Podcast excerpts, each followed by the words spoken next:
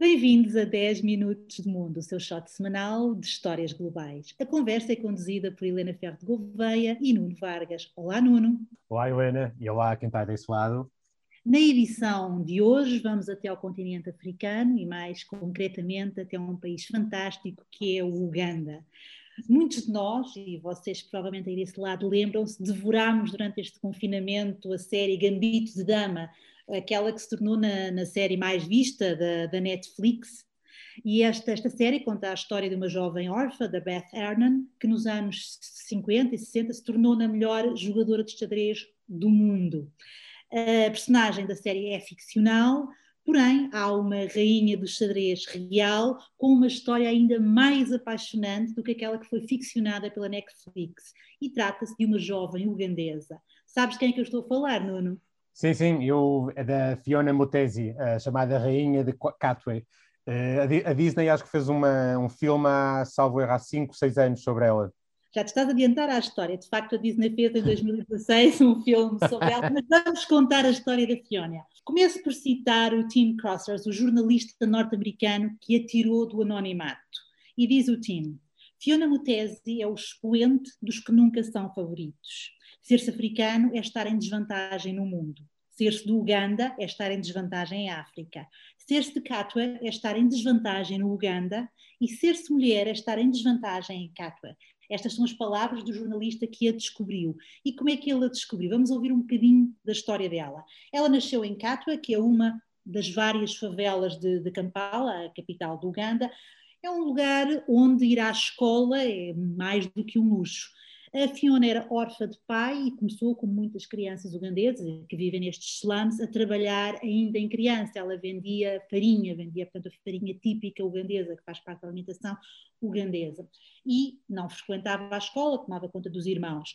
Quando tinha nove anos, conheceu um ex-jogador de futebol, o Robert Katende, que tinha um projeto, um projeto de proteção de crianças de um futuro que não seria risonho. E como é que este jogador de futebol protegia as crianças? Ensinando-lhes xadrez, criou um clube de xadrez e nesse clube de xadrez fornecia refeições quentes e conseguia bolsas de estudos para que os meninos e as meninas voltassem à escola. A Fiona no início não achava graça nenhuma, mas nenhuma ao xadrez e frequentava o clube apenas por uma razão. Tinha uma refeição quente e uma refeição garantida, algo que em casa dela nem sempre acontecia. Aprendeu xadrez, começou a jogar e começou a ganhar. Jogava e ganhava, e ganhava sobretudo aos rapazes do clube. Através do clube, ela conseguiu uma bolsa de estudos e foi ganhando torneio atrás de torneio atrás de torneio, até se tornar campeã no Uganda. Entretanto, o jornalista norte-americano descobriu-a, já ela era campeã do Uganda, tinha 17 anos, escreveu uma reportagem para um site norte-americano sobre ela. Essa, essa reportagem tornou-se viral. Mais tarde, ele escreveria um livro, livro esse que esteve na origem do filme da Disney. E a vida de Fiona deu, deu uma grande volta com o dinheiro portanto, que foi ganhando não só nos torneios, mas também dos royalties do livro e do filme, ela conseguiu comprar uma casa para a família, deixou de ter problemas ou de ter que se preocupar com a alimentação e onde é que está a Fiona agora? Tu sabes, Nuno? Eu sei, eu sei, eu sei.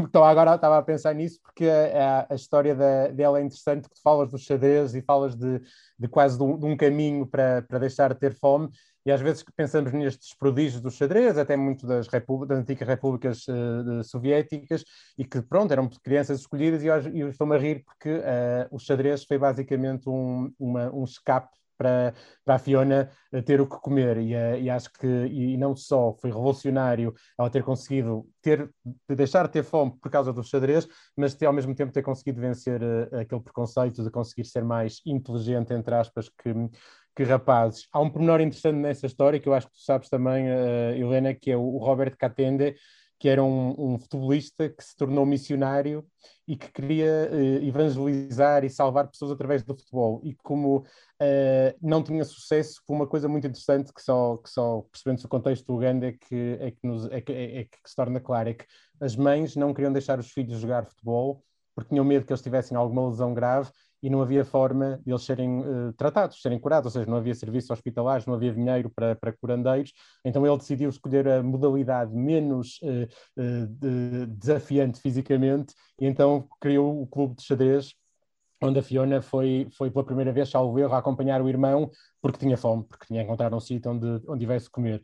Respondendo à tua pergunta, isto foi uma resposta muito do Fidel Castro, uma pergunta muito simples, respondendo à tua pergunta, sei, que, sei onde está a Fiona e, uh, e uh, sei o país, mas não sei pormenores. Estou de certeza que tu vais, vais conseguir esclarecer-me com isso. Ela conseguiu uma bolsa de estudo norte-americana, há, portanto, há uma comunidade norte-americana muito forte no Uganda e, como tu dizes, muitas vezes ligada a missionários ou à igreja, ela conseguiu uma bolsa de estudos e neste momento está, tanto na universidade, está em Seattle está a acabar os seus estudos superiores. Pois foi de lado um bocadinho o xadrez para se poder dedicar aos estudos, mas esta é uma história absolutamente fantástica, não é? É, sim, senhor. E acho o mais, o mais engraçado também disto tudo é que é, é, acho que só gosto sempre de dizer um bocadinho isso, é que não é, não é fácil, não é fácil uh, ser criança em África, mas não é fácil ser uma criança do sexo feminino em África. E esta história da Fiona uh, era uma história da Disney à espera de acontecer, um filme da Disney à espera de acontecer, mas ainda é mais, ainda é mais interessante perceber que a partir de uma certa idade o xadrez deixou de ser o centro da vida dela, ou o que se achava que seria o centro da vida dela, e, e, e tornou-se claro que era apenas um, um, mais um caminho para mais objetivos e mais desafios e mais coisas onde ela iria ser capaz de vencer. E de uma mulher forte passamos para outra mulher forte, da rainha do xadrez, passamos para uma campeã dos direitos humanos, uma rapper e uma cantora ugandesa que é a Rachel M. A Rachel também é de Kampala, cresceu em Ouagaquiliga, um, também um slum da, da capital ugandesa, e aos 15 anos é neste momento aquilo que se chama uma pop star em termos de visualizações no YouTube. No Uganda tem mais de 4 milhões de visualizações e nas suas músicas ela trata questões fundamentais como a igualdade de direitos entre homens e mulheres, ela combate os casamentos juvenis, que infelizmente são, portanto, são uma constante num país como o Uganda, as meninas casam muito cedo, são mais muito cedo, com todos os problemas que isso acarreta. Vamos ouvir um bocadinho de Rachel? Vamos lá. Chosen one, Rachel M.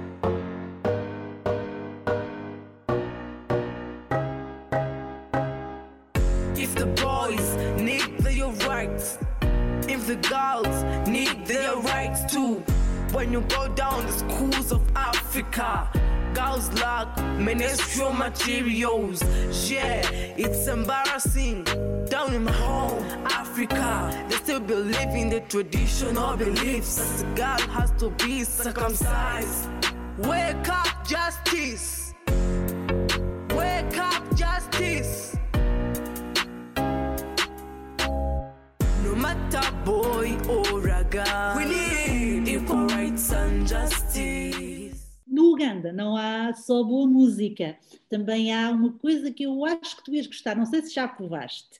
No Uganda, os Rolex são muito populares, e não estou a falar dos Rolex relógios, mas estou a falar daquela que é a street food, a comida de berma de estrada, se lhe quisermos chamar, que é a mais conhecida do país.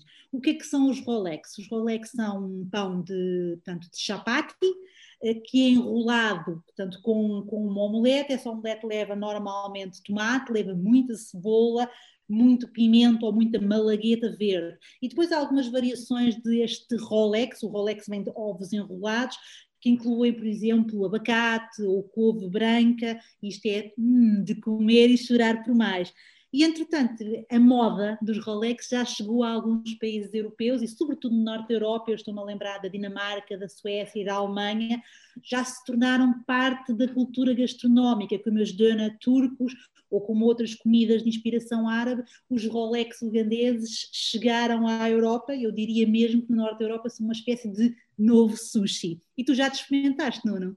eu, eu olhando para o meu tamanho, é óbvio que eu já experimentei várias vezes e, eh, e, eh, e não, e são feio. Eu, eu, tenho sempre uma teoria que é o nome Rolex, que eu acho incrível, vem de Rolled Eggs, mas chamarem Rolex era um nome que eu diria que, que poderia ser um nome inventado por, por jovens e por, e por, digamos, pessoas que vendem comida nas rolotes de Portugal, seja aqui no, no Grande Porto, onde é muito popular, mas também noutros sítios do, do país que eu acho muito interessante a lógica de o Rolex é quase get a Rolex and go, aquela coisa de é uma omelete que, que, dá aquela coisa da proteína, misturado, embrulhado num pão uh, chapati super, super, uh, às vezes até uh, quente e crocante, e depois com aquela coisa que tu dizes, muita cebola, que às vezes pode ser um bocado agressivo, ou também muita malagueta, e depois as tais variantes, consoante o que, o que houver para, para, para juntar.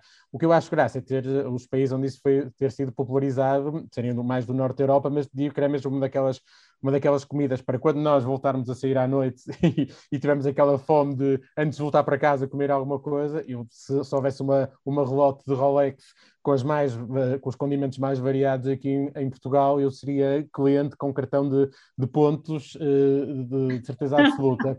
Não, é daquelas é quase daquelas comidas que, que, os americanos chamam comfort food, que é daquelas coisas que eu já estou contente, ainda nem, comecei, ainda nem, ainda nem a primeira trinca. E, é uma, e ainda por cima, o nome, sempre achei o nome com, com, com uma graça extraordinária e aquela desenvoltura ali uh, uh, de, de, das pessoas do Uganda e de, de muitos lugares da África de pegarem numa coisa e inventarem, e depois aquilo também já, já tomou outras proporções. Eu lembro que havia um, um Rolex que eles chamavam o, o Titanic, o Titanic, porque era um Rolex com, duas, com dois pães embrulhados em cima um do outro, e achei alguma piada essa, essa, criatividade gastronómica e o desenrasque de ter uma coisa daquelas que se pode comer tão, tão rapidamente na, na, na beira de uma estrada e como isto é um podcast do Jornal Económico, quem sabe não temos aqui um nicho de mercado, umas, umas relotes toda... de Rolex à saída dos estádios de futebol ou à saída de, pronto, da noite. Todas, exato, todas estas coisas são oportunidades à, à espera de, de acontecer. E deixa-me só acrescentar, deixa-me só acrescentar uh, acerca da cena musical do, do Uganda, que há, há duas, duas personagens que eu acho absolutamente fundamentais. Uma é o que conhecia, porque foi tocar no, no, Festival Sonar em Barcelona e que já é internacionalmente relativamente conhecida, que é a DJ Campire, que terá os seus 20 e muitos, 30 eh, eh, anos e que cresceu na Zâmbia, mas que depois eh, foi muito, muito jovem para, para Uganda e começou em, a, a, ouvir música eletrónica na, na, chamada cena eletrónica de, de Kampala. E acho engraçada a mistura do nome dela de Vampire com Kampala Campire e que depois também se popularizou dentro de um, de um festival que eu nem sei bem dizer o nome, que é o Niega Niega, que é um festival e é uma editora também, que são assim os grandes, os grandes hubs da música eletrónica no, no Uganda, e outra DJ que por acaso também é mulher, quem deixa de ser interessante que estas novas. Estas, estas, não é por acaso. Não, é, eu, obviamente a minha, a minha, a minha, eh, esta, esta introdução teve, tinha, tem alguma coisa por trás, que é a DJ Alpha, que já tem, que já tem os seus 40, 40 e poucos, e digo isto porque tem uma carreira de, de 20 anos sólida e tem uma, uma coisa muito interessante, que, que ainda bem que me lembrei dela, que é ela agora treina jovens, uh, homens e mulheres, mas muito, muito, muito, muitas jovens mulheres, treinas como DJs e como MCs, ou seja, para, para, para saberem fazer música, passarem música e saberem uh, rapar, por exemplo, nas, na, em, numa espécie de academias e de, de trainings que ela faz em, em Kampala, ou seja, toda esta cena uh, eletrónica que muito pouca gente, eu diria eu, do público em geral, conhece, tem já estas, estas, estas lógicas de, de não só de, de, de, em termos artísticos, de crescimento, mas também de, algum empreendedorismo, de explicar, ou seja, podes treinar, podes fazer uma, uma ganhar a vida bem e, ser, e fazer uma vida interessante neste tipo de, de, indústria. E pronto, a, a DJ Campire e a DJ Alpha procurem na, na, na, internet que não vão ficar uh, desiludidos de certeza. E há uma série de, artistas interessantes nesta lógica de música de dança misturada com música étnica do, do Uganda que fazem com que a cena musical de Kampala em particular e do Uganda no geral seja muito, muito rica.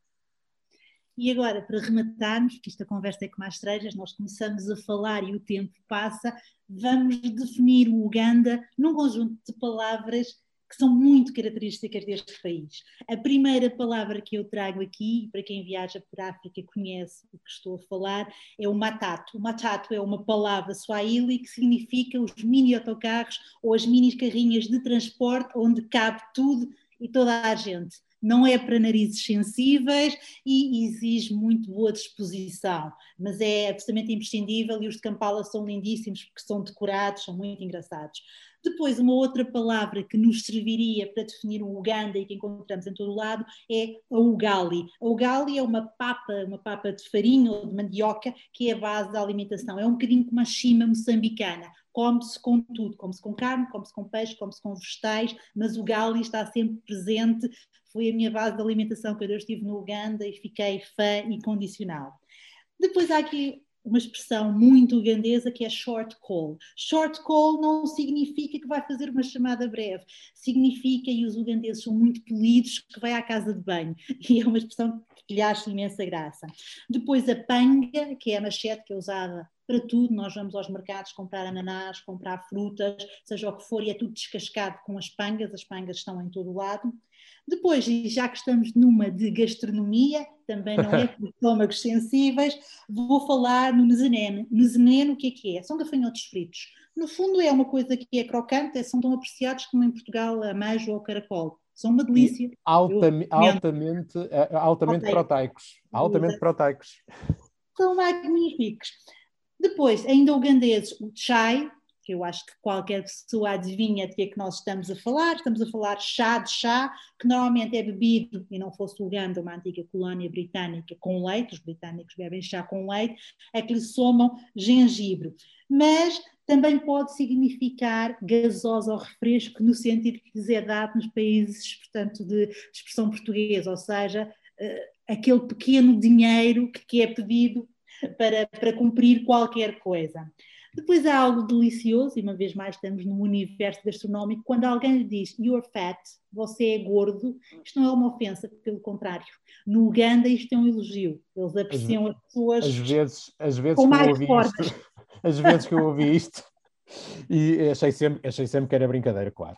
Não, é um elogio que estão a fazer. Eu sei, eu sei, eu sei. É uma do mundo fantástica e sobretudo agora depois do confinamento acho que nos íamos sentir todos muito em casa. Depois, para terminar, três palavrinhas. Uglish, que é a língua mais falada no Uganda, que é uma mistura entre o inglês, língua oficial, e os vocábulos locais. É absolutamente deliciosa, às vezes torna-se difícil entender, mas há expressões maravilhosas. Depois, Nekagala, que é a forma de dizer amo-te em Luganda. E estamos a acabar, vou tentar pronunciar decentemente esta palavra, Tuna Labagana, que é como quem diz até à próxima. Até à próxima a quem esteve aí desse lado. Até à próxima, Nuno. Até à próxima, Helena. E fique mais um bocadinho connosco, porque trazemos encerrar este podcast mais um bocadinho da música de Rachel M. I have a dream of a new Uganda. And I really have a dream of a new Africa. Oh, my motherland.